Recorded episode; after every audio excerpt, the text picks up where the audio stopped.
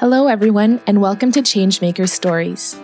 With these podcasts, discover the exceptional journeys of changemakers from the IESEG ecosystem who work every day to transform and improve our society.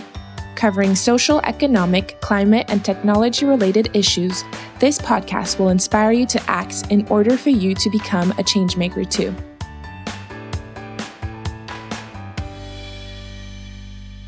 Hello, everyone. Today we're lucky to have Simon with us. Simon is originally from Colombia and currently lives in Maryland in the United States. He did an international MBA at IESEG School of Management in 2016, and you will have the chance to hear his amazing life story that builds up to his current position as a project leader in a nonprofit in the solar industry. You will discover a real change maker who I hope will inspire you all. So thank you very much, Simon, for taking the time today. Could you start off by telling us a little bit more about yourself and how your childhood impacted your decision to start working for nonprofits? Yes, uh, thank you for the oppor- opportunity. And uh, just a small correction my name is Simon. Simon, sorry. No, no worries. the Spanish way. yeah, the Spanish way.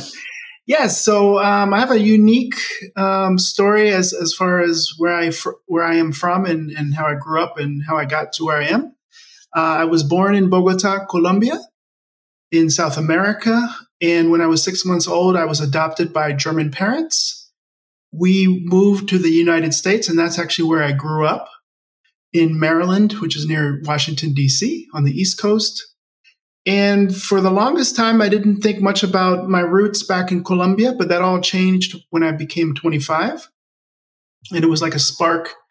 I suddenly realized I need to go back to Colombia. Mm. And this was in 2000. And unfortunately, at that time, there were a lot of kidnappings, and it just wasn't a safe time to go. And I should also point out at that time, I was I, I, learned English as my native language and German, since my parents were German, but I didn't speak a word of Spanish.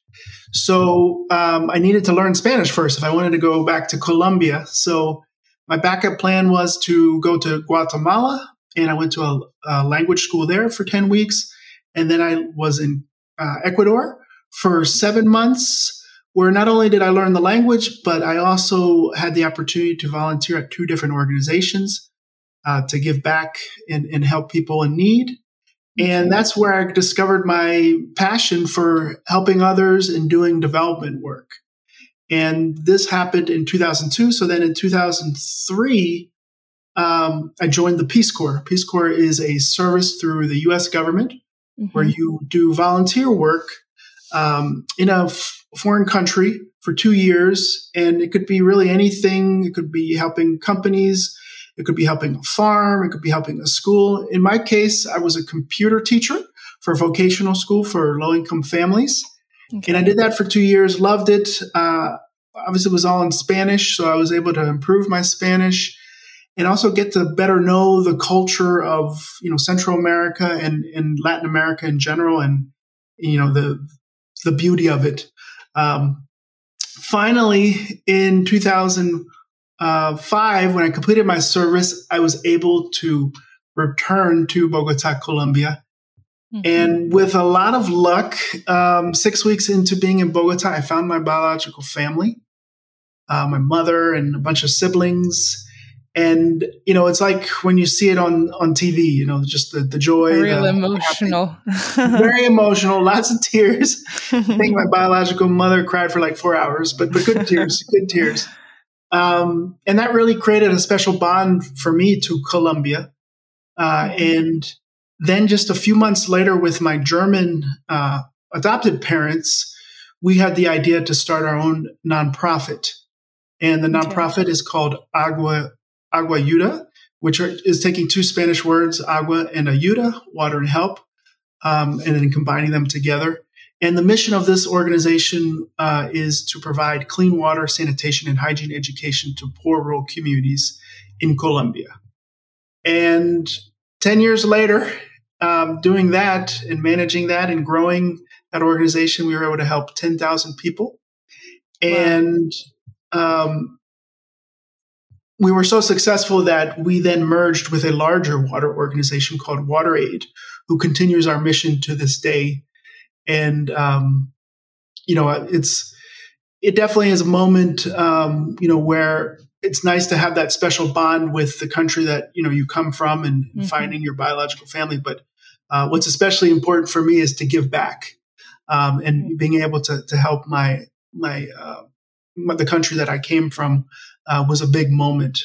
Uh, so then I completed that in 2015, and then uh, 2016 came about, and I was ready for a new challenge, and that's actually where I found IESEG School of Management. Right. And so that's when you came to do your MBA. Um, and you currently also work in a nonprofit. And before you start talking about the nonprofit you currently work for, maybe could you tell us a little bit more about the major differences between a business, a social business, and a nonprofit?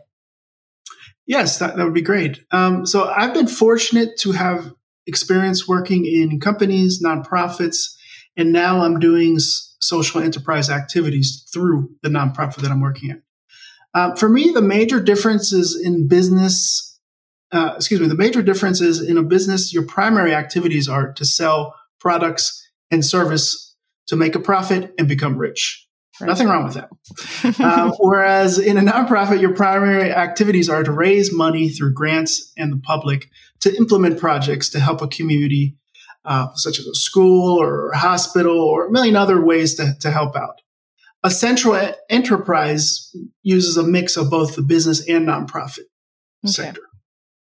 And, and so, the way I, oh, sorry. Sorry, no, no, go ahead. And as I say, even though there is that difference, from my experience, there are a lot more similarities. And it's all about having the right team, the right strategy, the right management style. And through that, you can create wonderful products and services and help people and be very successful at it. And so, how do you choose to work in one or another? Is, is there anything that makes like you more a change maker than another? I think it really depends on your passions and goals in life and what you want to accomplish. Through lots of hard work, each route has its rewards. If you want to start your own company and, and you run it properly, You'll make money. You'll create good quality jobs, which is a positive for the community and society that you're in. Mm-hmm. And you will provide potentially good products and services that could be beneficial for a larger group of people. If you work in a nonprofit or a social enterprise, you're probably going to earn less money, mm-hmm. uh, but the reward for helping people, uh, or community, or a cause that you believe in if that excites you and fulfills you, then that's the right path for you. And I personally believe we can all be change makers, and it's important that we give back to society in some shape or form, whether it is donating to your favorite cause, volunteering, running a marathon to support a because mm-hmm. uh, maybe working for a nonprofit, or supporting companies that give back. Uh, it all makes a positive difference. And for me, the most important is that you follow your passion. And through this journey, there will be opportunities to help others and be a change maker. Very inspiring. Thank you for that. Um, how did you end up in the solar industry today? So, um, thanks to the MBA that I did at IESEG School of Management, um, one, one of the big positives of doing that is creating the network of of professionals and especially the classmates that you're with, you know, many hours every day doing a million PowerPoints uh, and, and other projects. And one of my classmates, uh, his name is Mohammed, he was uh, an electrical engineer just as I am, and he did a lot of work in solar. And he he kind of initiated the idea of maybe this would be a good field for me. And then combined with that, I have a good friend back home in Maryland who is also in solar. And between the two, they motivated me to make the jump to solar. And uh, fortunately, I found a, a very good company uh, in my hometown here in Maryland. Uh, they do commercial solar, and they needed support as a program manager, which then I was able to to get.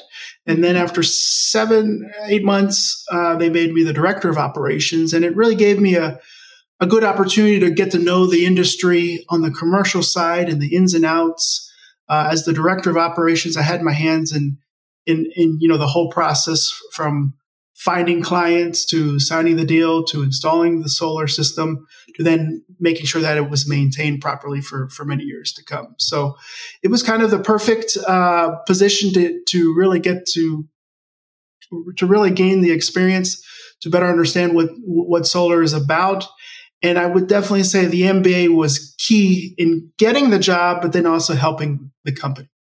Um, so, what did you study to be able to work in the solar industry?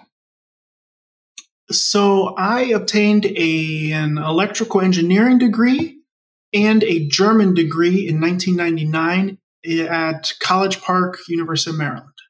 Okay. And so you worked for the solar industry at first. And if I'm not mistaken, then you left to go back to a nonprofit. How did that come about? Yeah. So I did my MBA in 2016 to 2017. And then to complete the thesis paper, I worked at Caloris Engineering, where I was a business development manager working in waste recovery. Okay. And then after that is when I made the decision to change industries to the solar industry. So that was in 2019. And with the electrical engineering, engineering degree that I have, it was a relatively easy jump on the technical level since uh, obviously solar has a lot to do with electricity. And how did the business part of because now that you work more um, as the in operations, if I'm not mistaken, you probably needed the business part. Was it through the MBA that you that you got those um, those competencies?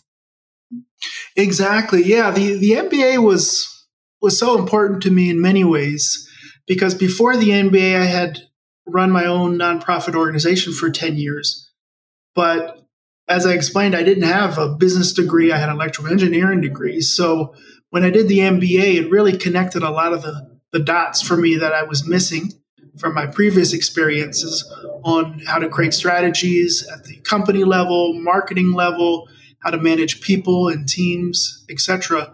And those type of skills that I learned in the MBA, I was able to transfer to um, the different jobs that I've had since. So, especially in the solar industry, uh, when I started at um, Aurora Energy in the in the commercial field, I quickly realized when I started on the first day what the company was missing. So a lot of the procedures and processes they didn't have documented. And I learned through the MBA that that's really important to have an efficient company. So I led the efforts in that. And then also on the marketing side, they didn't have a marketing strategy. Mm-hmm. Um, so I helped develop that and gave gave the company more focus on the marketing level, which is important because with marketing, you attract clients. Right. And once you have clients, then you can sell them your product or services, and then you can sell it and then make money. So, um, a lot of the skills that I learned from the MBA helped improve the, the Aurora Energy specifically. And then on the nonprofit side, as I was saying before, the difference between a nonprofit and a company is, is actually quite minor. So all the things that I use to improve the commercial solar company, I can also use at the nonprofit side. So specifically right now, I'm helping uh, the nonprofit improve their website. Um, I started off with a marketing strategy, and then I also have the, the talents to actually implement it. And then as I'm developing the Baltimore Shines program, there I'm also learning a lot of the skills on creating a, a proper strategy for a new program. I'm using that for Baltimore Shines. And so in the end, the international MBA really helped me connect the dots and help me work more efficiently and productively with companies or nonprofits to be more successful. Thank you. And so it's called Civic Works, if I'm not mistaken. Could you tell us more about the the mission, like what it does, and what your role is in Civic uh, Works? Yes. Uh, so uh, since October, I I switched jobs, and now I've been fortunate to be able to combine my solar experience and combine it with a nonprofit. And so I live about 30 minutes away from a city called Baltimore City, and there's a nonprofit called Civic Works, and their mission is to expand access to family sustaining careers. As a secondary mission, they have an energy programs where I'm in, and we improve the financial resilience of low and moderate income families through housing upgrades, such as providing solar and home energy home energy efficiency improvements. So one of my big jobs, and I've only been there for two months, um, but one of my big jobs will be to uh, plan and develop and roll out uh, a program called Baltimore Shines. And this is a low and moderate income residential solar rooftop installation program for Baltimore City residents. Together with the Department of Housing and Community Development, we will begin the outreach and intake process in January. The goal is to help 1,000 Baltimore City residents obtain solar in the next five years. Okay, wow, very big uh, issues and problems to solve. Uh, what are the different solutions? Because you talked about two different aspects. Uh, so you want to help the people save um, money because you work with low and moderate um, incomes, but you also want to help uh, the environment. Could you tell tell us a little bit more about the different the two different missions? Yeah, so so we have different um, strategies that we're trying to implement and, and, to solve certain problems. So one of the problems that Baltimore City has is that it has a very high unemployment rate for its citizens. And so through Civic Works, uh, their main mission is to create family sustaining careers. And we have a specific solar track or solar training uh, component that people can come in, learn to become a PV installer, and then we provide them with on the job training through local solar subcontractors uh, with the goal that, you know, if they do an internship with them, then potentially they have a, a long term job after the internship is, is complete. So under the Baltimore Shines program, there's there's many opportunities for that. And then the other problem that we're trying to solve is there's a high energy burden for low and uh, moderate income families in Baltimore City. Mm-hmm. So the good thing with solar is you can reduce people's energy bills. And this definitely helps people that don't have as much money on a monthly basis. So reducing that bill really has a huge impact in their lives. Um, and then uh, third, um, providing that, and I've kind of touched on this a little bit, but providing these new solar trainees that have graduated through the program, giving them the opportunity to not only have potentially a job with a solar subcontractor, but also learning the basic skills of doing an interview or, um, you know, the importance of being on time and communicating with uh, subcontractors. There's a lot to learn. It's not just about installing solar that we provide to these people that are looking for jobs and may not have the initial skills to do it, but through our training, they do. Perfect. Thank you very much. Um, do you have a last message or something you'd like to say or pass on to our listeners today? Uh, yes, thank you. Uh, let me begin by saying thank you to Victoria and Xavier for the opportunity to speak today. Uh, IESEG School of Management was an unforgettable experience in my life. It helped me strengthen my business acumen uh, create life lasting relationships with my classmates from all over the world. And it was fascinating to learn from a highly qualified group of professors and business professionals who shared their knowledge and experiences. Thank you again and happy holidays to everyone. Thank you very much, Simone.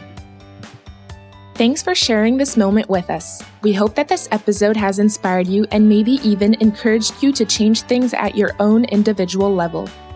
Changemaker Stories is available twice a month, in French at the beginning of the month and in English mid month. So stay tuned and subscribe to our channel. Changemaker Stories is a IESEG School of Management and IESEG Network podcast produced by ECO Studio.